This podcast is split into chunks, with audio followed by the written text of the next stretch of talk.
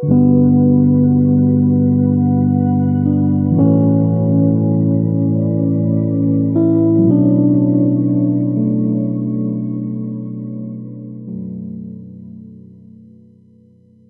y bienvenidos nuevamente a este segmento de lectura de esperanza. Hoy nos encontramos en este cuarto domingo de Adviento, ya el último domingo de Adviento, porque ya esta semana recibimos a nuestro Señor Jesucristo en nuestros corazones. Y en el día de hoy nos toca una lectura muy hermosa, la lectura de la Anunciación del ángel Gabriel a María Virgen. Así que nada, vamos a comenzar en el nombre del Padre, del Hijo y del Espíritu Santo. Amén.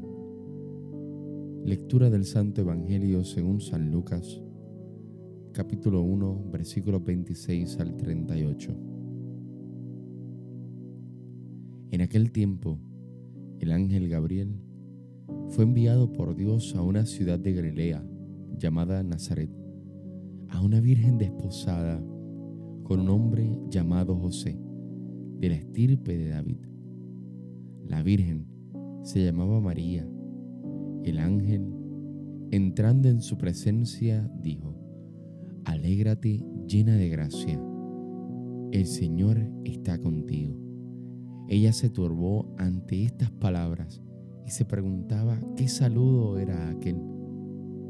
El ángel le dijo, no temas, María porque has encontrado gracia ante Dios. Concebirás en tu vientre y darás a luz un hijo, y le pondrás por nombre Jesús. Será grande, será llamado Hijo del Altísimo. El Señor Dios le dará el trono de David, su padre. Reinará sobre la casa de Jacob para siempre, y su reino no tendrá fin. Y María dijo al ángel, ¿Cómo será eso? Pues no conozco a varón. El ángel le contestó, el Espíritu Santo vendrá sobre ti y la fuerza del Altísimo te cubrirá con su sombra. Por eso, el santo que va a nacer se llamará Hijo de Dios.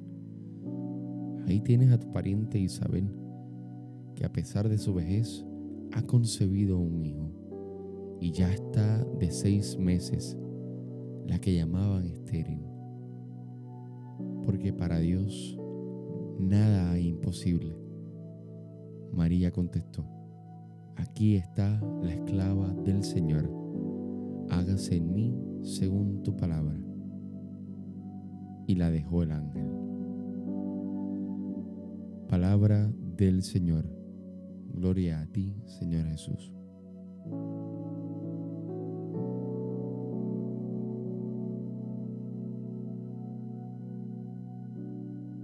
En esta escena, casi nada de lo que ocurre es esperable, lógico, razonable. Hemos repetido tantas veces que Dios es todopoderoso, que Dios es totalmente libre y que no se deja condicionar por nadie. Ese Dios, ese Dios de palabra tan poderosa y eficaz, que creó todo de la nada, a golpes de hágase. Ese Dios tan inalcanzable por el hombre en todos los sentidos, y cuyo nombre si se atrevían siquiera a pronunciar los judíos, y ante el que había que cubrirse el rostro, por muy amigo de Dios que uno fuese. Ese Dios se presenta humildemente por medio de un mensajero necesitado y pidiendo permiso y colaboración a una mujer perfectamente desconocida hasta ese momento y nadie importante. ¿Cómo? Las primeras palabras de María ante un anuncio. Yo te voy a ser bien sincero. A mí me llega a pasar lo que le pasó a María, de que un ángel viene, o un, un espíritu viene y empieza a hablarme. Yo me voy corriendo yo me voy corriendo. Pero no, ella se quedó allí. Ella se quedó allí a escuchar. Pero también ella se turbó. Esa primera palabra, ¿cómo? siempre resalta cuando leo esta lectura. Me hace recordar al cómo nosotros muchas veces no lograremos entender los planes de Dios, esos planes que tiene para con nosotros. Y por no entenderlos, muchas veces le preguntamos a Dios, ¿cómo es posible que me mires a mí, que soy un pecador? Pero, ¿sabes qué? Dios se acerca, se acerca a tu oído, se acerca a tu corazón y dice, tengo necesidad de ti, de tu persona.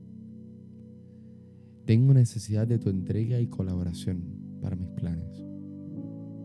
Necesito que me des permiso si te parece bien. No se quiera someter, ni quiero quebrar lo sagrado de tu libertad, pero vengo a rogar, a pedir que colabores conmigo. Me hace falta. He pensado en ti desde hace tanto tiempo, desde el Edén para mis planes. Y nos podría salir una pregunta, otra más, ¿verdad? ¿Cómo yo respondo a ese llamado de Dios? Y cuando hablamos de llamado, cuando hablamos de vocación, siempre se nos llena la mente de monjas y sacerdotes. Pero la vocación no solamente se compone de ellas, sino también vocación para estar casado, para un matrimonio, como también hay vocación para ser solteros. Vocación viene del latín vocatio, que significa invitación. Y esto es una exhortación de entrega de amor al prójimo, una entrega incondicional. ¿A qué Dios te está llamando? ¿Y cómo tú le estás respondiendo.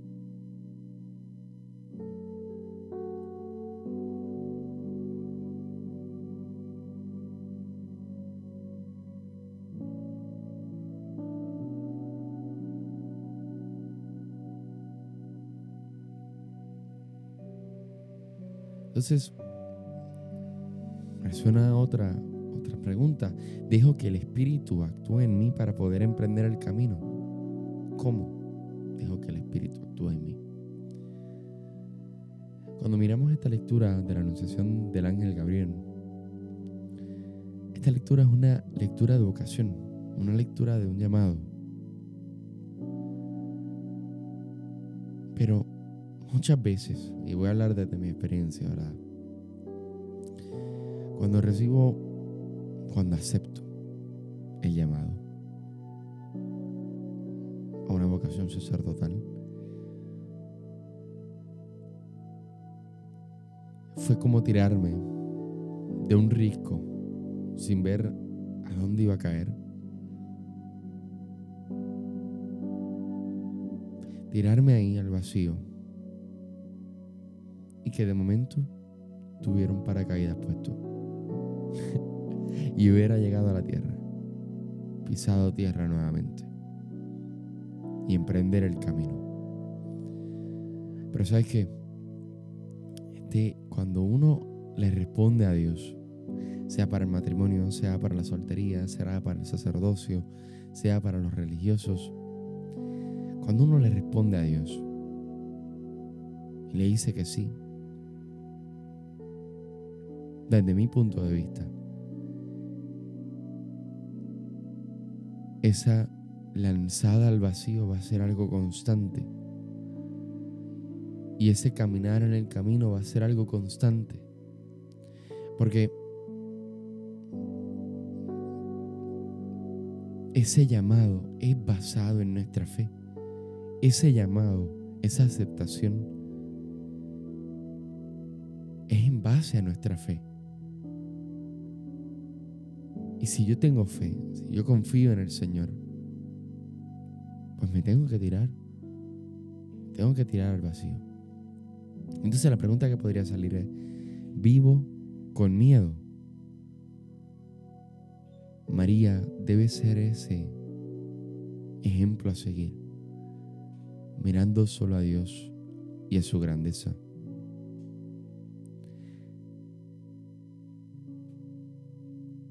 Y me imagino a María diciéndole a Dios, tú me creaste, me diste el soplo de vida, soy tuya y a ti me entrego. Puf, no vuelvo y digo, tú me creaste, tú me diste el soplo de vida, soy tuya y a ti me entrego. No importaba las consecuencias, las circunstancias que vinieran, ella lo aceptó. A veces lo que se llena nuestra mente y nuestro corazón es de esas dudas, de incapacidad. Pero recuerda que dando ese sí a Dios, Él acepta, habita, inunda, llena de gracia, de novedad, de vida, de verbo, de lo mejor de sí mismo, su Hijo. Dios está contigo como lo está con María. Y el plan tuyo se convertirá en el plan de lo que Dios quiera. Un plan que tendrás que ir descubriendo en sus detalles. Y será una aventura, y eso te lo aseguro. No está todo resuelto. Habrán dificultades y desconciertos, pero no tengas miedo. No tengas miedo. Sea para el sacerdocio, para los religiosos, para el matrimonio, para la soltería. No tengas miedo, que Dios no te dejará solo, como no dejó a solo ni por un segundo a María Santísima.